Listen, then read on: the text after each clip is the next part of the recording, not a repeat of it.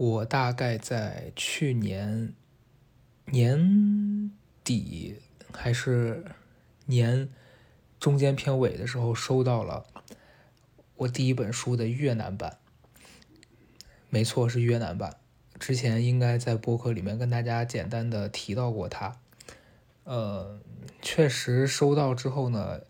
一个字儿也看不懂，但是里面送那个书签儿还挺可爱的。昨天在呃群里面跟一些网友说，咱们在博客里面留言啊，达到二百之后，咱们抽一个幸运读者送这个越南版的《笑着活下去》，没有人要，没关系。确实，你们没什么文化，不懂越南文，就像我一样，所以我也理解大家对这个东西没有那么想要。那咱们就强行送，强行送，怎么强行送呢？就是这条播客的评论里的第三十八位，第三十八个，你就是会收到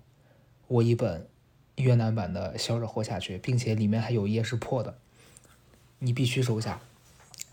这就是规则。这是我今天做的第一个决定。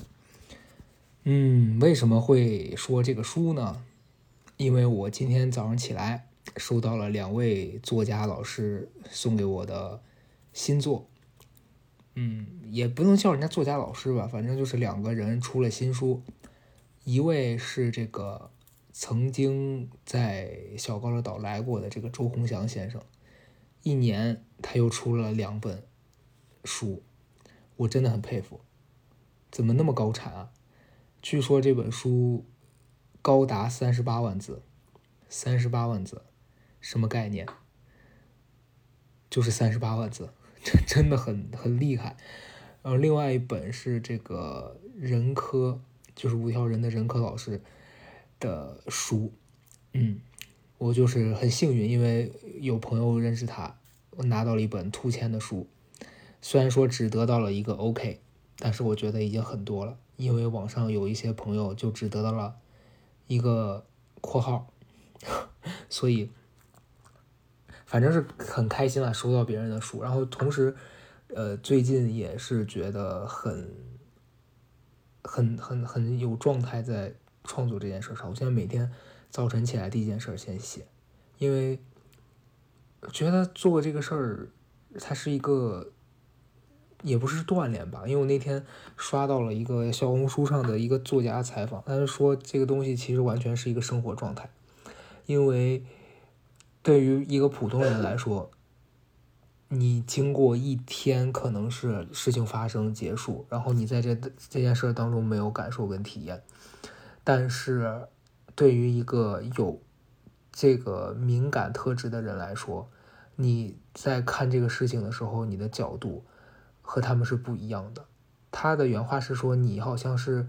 你的视角是比其他人倾斜四十五度的，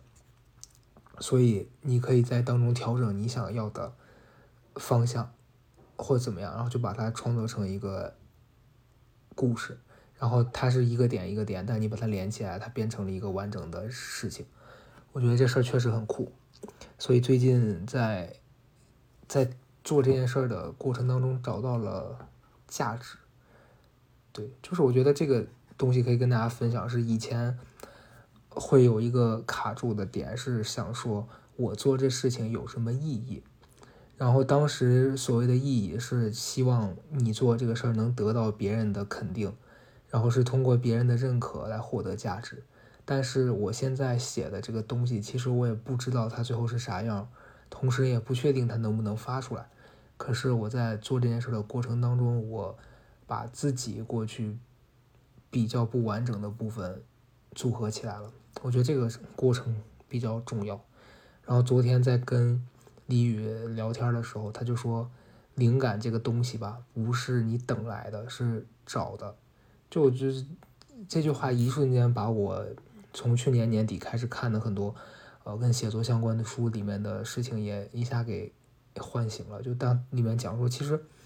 你在做创作，不管是写写字儿也好啊，他们做音乐，甚至是在录播客，我觉得都是你拿了一个工具，然后你在一片儿这个不知道底下埋着什么的空地上挖。你只有开始挖底下的东西才会出现，到最后你挖出来的东西是个什么，可能和你最开始期待的是完全不一样的。但是这个是过程本身是很开心的，嗯。最近最近播客呃录了三期吧，呃周四的时候就后天会上赵英男的一期，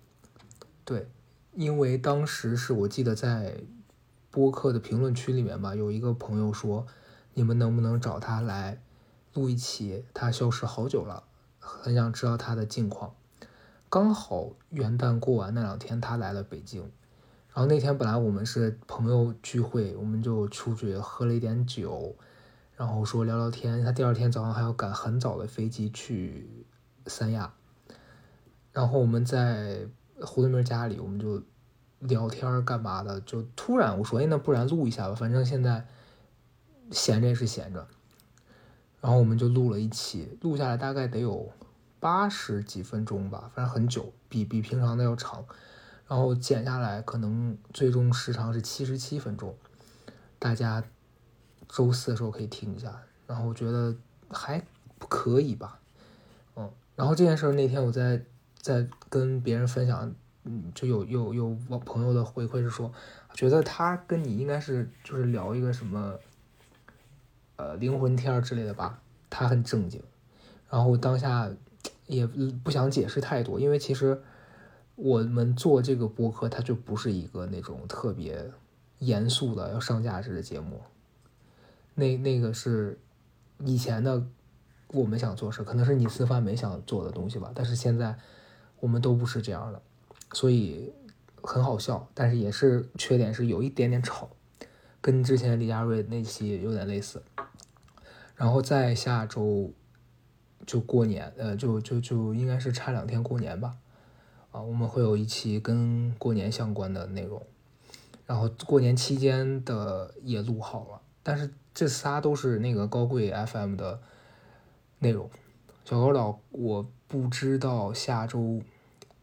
录什么，可能得到跟前再说吧。可能也是总结，也可能是就是这种 solo 什么的。嗯，我这两天就可能会出去玩一趟，所以可能会到时候跟大家聊聊出去的事情吧。嗯，喝口水。嗯。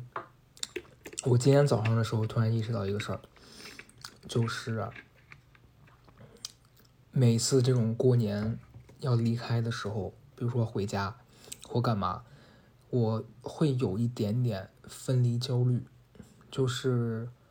呃，可能是跟宠物，就我跟狗之间会有这种，然后同时也是一想到回去，因为可能以往回家过年会有一些。呃，不好的体验啊，或者是觉得过年这个事儿本身就很麻烦，然后你想到这个东西，就会一突然有心理负担，就又开始不由自主的为了一些还没发生的事情担心，然后就这个事儿就会变成你日常里面本身应该是挺挺好、挺开心的这种短暂的时光，然后突然开始想一些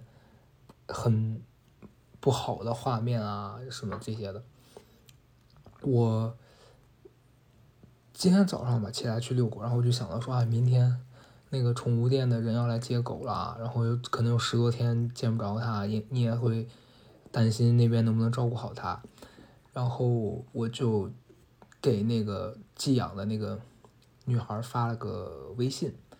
然后就问她什么时候来，明天我我好提前帮她收拾东西。然后那个女孩就也很阳光，非常积极，给我发消息说：“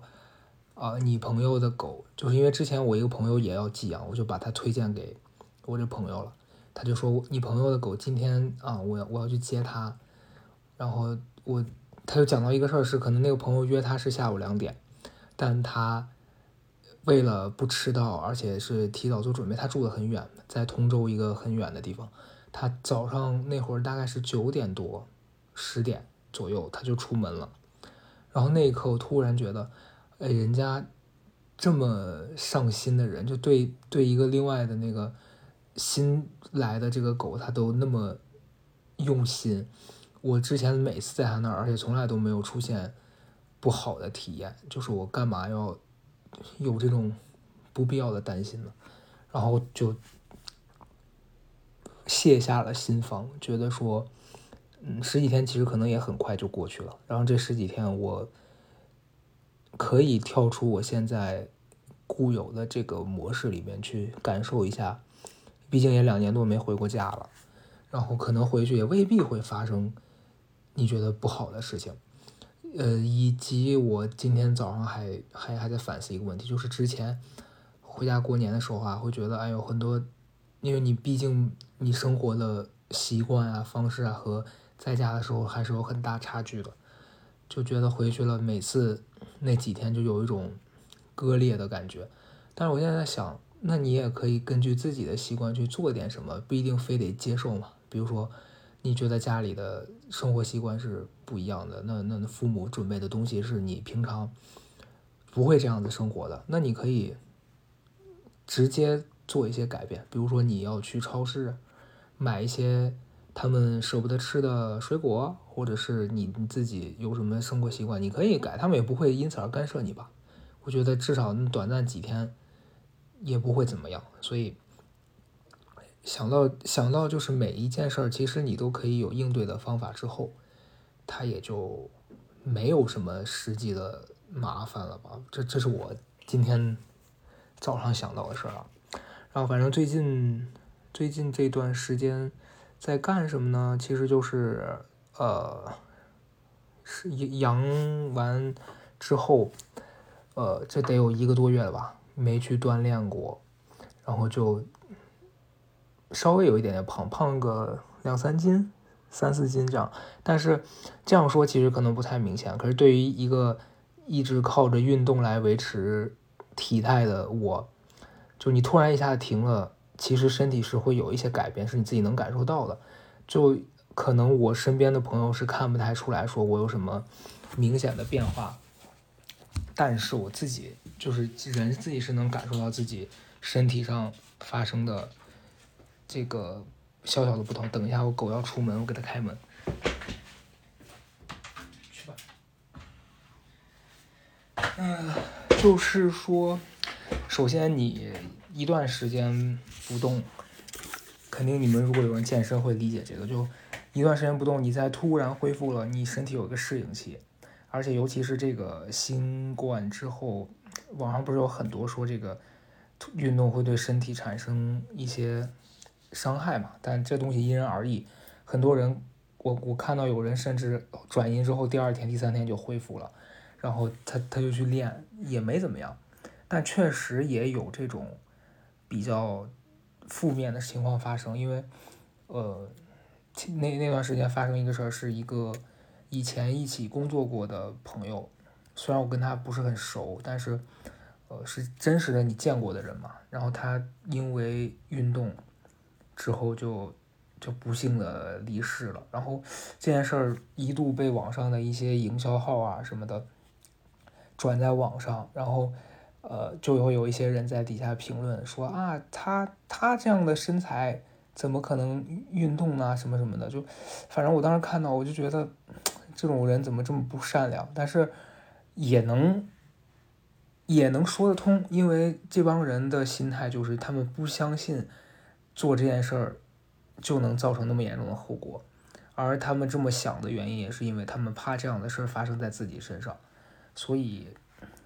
我只能选择说，那这这东西能会让我不舒服，我就少看吧。然后你自己也就注意这一方面可能会带来的危害。因此，我就从那个时候到现在，我得有一个多月完全没有健过身。我真觉得自己胖了挺多的，虽然说体重看起来就几斤，但是你你觉得自己身上全是肥肉，可能也是心理作用。但真的，我觉得我看起来好像肿了，肿了一些。然后打算。本来计划是说最近可以开始恢复一下，但是过两天要出去玩，然后紧接着就要回家了，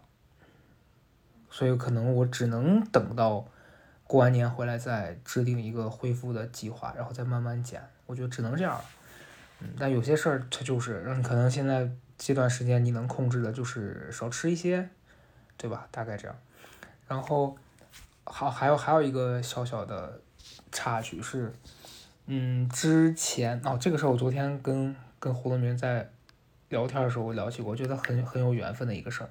是我上大学之前不是艺考嘛，然后艺考会参加一个这个考前培训，然后当时学的是编导，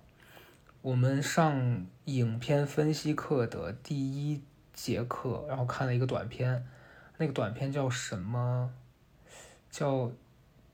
类似，反正那个名字原片的名字挺俗气的吧，类似一个叫什么什么突然之间长大了，就是这这种意思了吧。然后那个课内容就是给我们放了一个短片，然后我们看看完之后，那个讲课的老师我还记得是一个中年女老师，然后这老师呢，他就呃让我们看完，然后就有点像初高中的那个语文课的感觉，说啊，那这个片子表达了什么呢？这个片子它体现了主人公一种什么样的情绪呢？就反正就就就看，然后当时那段时间，我我在听一个歌，就是梁静茹很早的一首歌叫《一夜长大》，然后那个片子其实给我的感觉，我觉得它它就是和这个歌有某种关联，让我觉得它可以叫这个名字，因为那个片子讲的是一个这样的故事，就是那个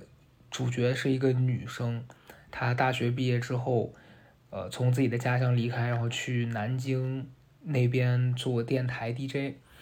然后他也经历了一些变故。就本来他那个那个电台节目是那个那几个省，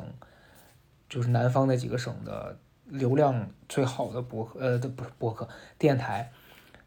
然后也有很多听众，他还会和这些听众交朋友啊，一起去聚餐什么的。结果就有一些工作上的变动，他这个节目就要停掉了。所以那个短片拍的是他生活发生变故的这这一段时间之后，他的纠结、他的迷茫，以及最后他也不知道自己将会走向什么地方这样一个。然后，因为他做那个节目是夜间节目嘛，就很多开这种夜班车的司机啊，还有很多可能不睡觉的人就会听，他给大家很多安慰。然后他节目停了之后，他这个日夜颠倒的生活也要停止了。所以当时对于十八九岁的我来说，我听到一个这样子的故事，然后那老师说啊，给他起个名字的时候，我觉得哎，一夜长大这个名字也不错，而且跟他这个主题还挺契合的。然后那个老师就挺挺嘚儿的吧，我记得我当时说完，他就用一种特别不可思议、不可置信的表情看着我说：“怎么能叫这种名字呢？”然后说了一个类似说什么“长大的我们”。就是就就，哎呀！我当时你知道那一刻，我对这个教育制度的失望和对这个老师的怜悯，你知道，就是真的是油然而生。我就觉得，如果编导一个这这样有创作性的工作，都要被固定答案给框死，这个国家，呸，这个这个社会，它能，就是。你要你们能培养出什么样的人，就怪不得你们做节目啊，你们做那东西这么烂，真的是，至今我依然是这么这么认为啊，就是觉得如果他们再这样搞下去，真的是会完蛋。然后很巧的是，在我工作了大概几年之后，就刚来北京的第第。二年了，好像吧，就我当时应该是在给给奇葩大会找选手，然后有一次在新事项上就看到了一篇文章，然后他讲了那个主角是一个女女女性，然后她的文章内容是她自述，然后讲了一个事儿，就是她自杀了好几次，因为生活非常不如意，但她都没有成功，然后第三次结束之后，她打算好好活下去，可是她身患癌症。然后当时这篇文章挺震撼的，我就在网上找到了这个人的微博，然后我们就私信干嘛的。当时想让他来分享他的故事，但是后来因为一些很复杂的原因啊，他可能他身体还有一些有的没的，他没能来录这个节目。但是我们俩，我当时我们俩聊天的时候，就惊奇的发现，哦，他是我的老乡，就我们俩都是西安人，而且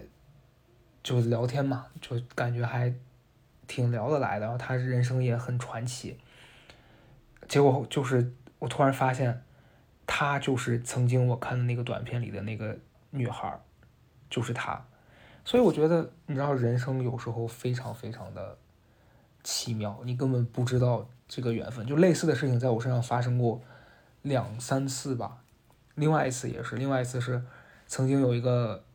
朋友，他就说他的，嗯，反正聊到感情嘛，然后他就说他的前任，然后就就是他他当时描述很好笑，很狗血。他说我前任喜欢的类型就是你这样的，他看到你，他肯定就很喜欢你，怎么怎么样。然后后来有一次我真在街上走，我就碰到一个人，然后那人就。问我要微信，然后最后说出来名字，我当时觉得这名字怎么那么熟啊？这个人，后来发现真的是我那朋友的前任，是不是很狗血？我当时就觉得很震撼，就是这样的事儿怎么会发生呢？然后呃，扯远了，就回来，为什么会提到刚那个姐姐呢？她是因为她身体状况还是一直不太好，包括呃去年上半年上海的那段时间。她身体那样，然后在这样的情况下会遭受很多的这种困难嘛。然后她看她当时发朋友圈，有时候很愤怒啊，然后有时候是很无奈，然后有时候在跟人 battle。但是就我我都是就每一年看到他还嗯在很努力的在在在生活，我就觉得也是让我觉得我我拥有的已经够多了，对吧？然后那天看到他。发了一个朋友圈，就是他时隔七年出了一本新书，然后写了一本小说，然后他那天反正在卖卖书，呃，对，然后然后我就是还是支持了一下，因为因为他然后他当时发朋友圈说，我作为作家和作为朋友的我是两个我，就如果我今天作为你的朋友，我招待你吃饭什么的，不让你花钱这事儿我觉得没问题，但我作为一个创作者。呃，我如果出了一本书，你告诉我让我送给你，我就会觉得非常不受尊重。然后我就想到当年我们俩认识的时候，他送了我他过去出的六七本书，就是一个合集一整一整套。然后那时候我真的其实，哎，我现在很后悔，非常非常后悔。当时我收到他那套书，嗯，因为那时候就是年纪比较小，而且对这件事儿没有那么多的，嗯。尊重吧，然后我后来那套书，我现在搬家几次之后，很多都找不着了，我也不记得是丢了还是我送给谁了，反正就是很抱歉。然后，嗯，如今在听到他的这这段话，因为这段话他曾经跟我聊天的时候，他他也说过。然后在我之前出书的那一年，我说我要送他，他就坚决不要，他自己买。他说因为这是我的原则，就是你你辛辛苦苦写一本书出来，我。不想白拿你的，然后我就觉得很感动吧。然后如今再想到人家当时送了我那么多他的书，而且他的原则是这样，证明他当时真的很把我当回事儿，然后很重视我。所以我现在在回看这件事儿的时候，我就会有一点点自责。同时，我也真是这么想，就是以后任何朋友。他送我的，只要是他写的东西，我一定会好好收着，因为我觉得这就是一份心意，真的是这样。以前真的不懂，这个是我在二三年切实感受到的。然后我我去年的时候我 觉得有一事儿挺好笑，我不是收 CD 嘛，这两年唱片，然后有一天我在一家闲鱼上面看到了我特别喜欢的一个女歌手，然后她有一张唱片，应该是已经绝版了，现在就没也没有再版，就很难买。然后当时那家店是我无意中搜索到的，店店里面卖的 CD 都是带明星签名的，因为这种很多都是仿的，只有那一家它是真实的，是我确定它一定是那个人签的。为什么？因为它都有兔签。但是就是 你看到你会很复杂，就是这些人真心也好，出于交际也罢，他当时送给的那些人把这东西拿出来卖了。然后有一次有有一个 CD 上面写的是说兔什么什么姐啊，希望你喜欢，然后底下是这个歌手的签名。我当时看到了，我就觉得很心酸。然后后来当时还发朋友圈，我说看来他没那么喜欢，真的是挺好笑的。嗯，我反正今年我自己的目标啊，就是我以前以前都是立 flag，我觉得 flag 这个事儿倒是很自然的，但是我觉得目标，我每年定的目标，我年底基本上都会完成，这是我挺意外的。我我我是从大概可能一九年左右开始，习惯是每年我会给自己。在年初的时候写几个自己今年想做到的事情，然后基本上我从那那年开始都完成了。然后今年过完年的时候，我跟自己讲，今年反正我的目目标是肯定是把我这几年一直没拖拖着没写完的书写完。然后再一个就是现在终于可以自由活动了，今年想去好几个地方，但是没有特别明确的说我要去哪几个地方，我我给自己定了一个数字。就是我今年想去五个不同的地方，然后同时，我去年年底的时候，我发现我去年是读了四十四十九本书，其实已经很多了，比比就是跟我自己比很多了。你你当然跟网上那些读书博主比，人家还是很厉害的。我我认识的那博主一年读一百多本，可能我还是没办法像他那么厉害。然后今年我也没有没有想要更多，我当时写的时候是希望今年能够读四十五本，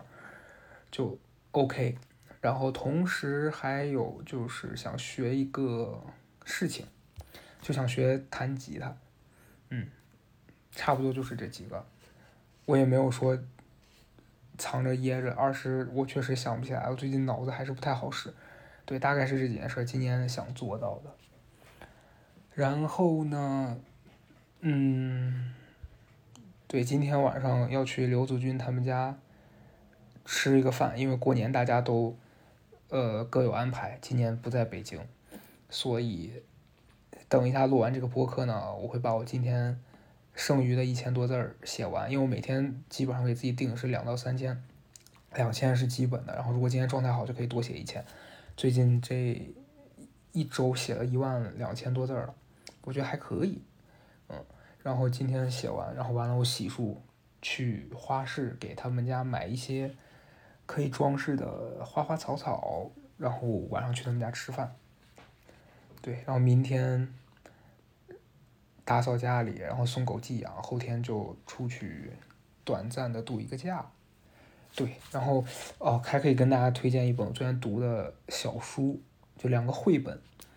呃，一个叫《我的辽阔天地》，是我今天早上刚读完的，我觉得是一个很浪漫、很浪漫的绘本。你可以理解成法国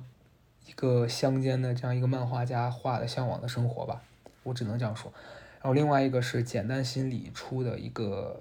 书，叫《猫和狗的生活哲学》吧，应该是这样。然后这个他反正，嗯，他这个公众号上应该也有这系列的连载，我记得。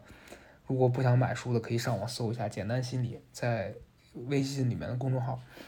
呃，然后这个书它。就是以一个猫和一个狗对谈的形式，呃，在讲很多心理上的心理机制啊，包括人为什么会心情不好，我觉得很治愈这本书，而且读起来很简单，它没有说拽了一堆你听不懂词啊什么的，它都是很简单很简单的道理，你看了一定能读懂。对，这是我今年开年读的。这几本小书，我今年，呃，我看一眼啊，有点想不起来了。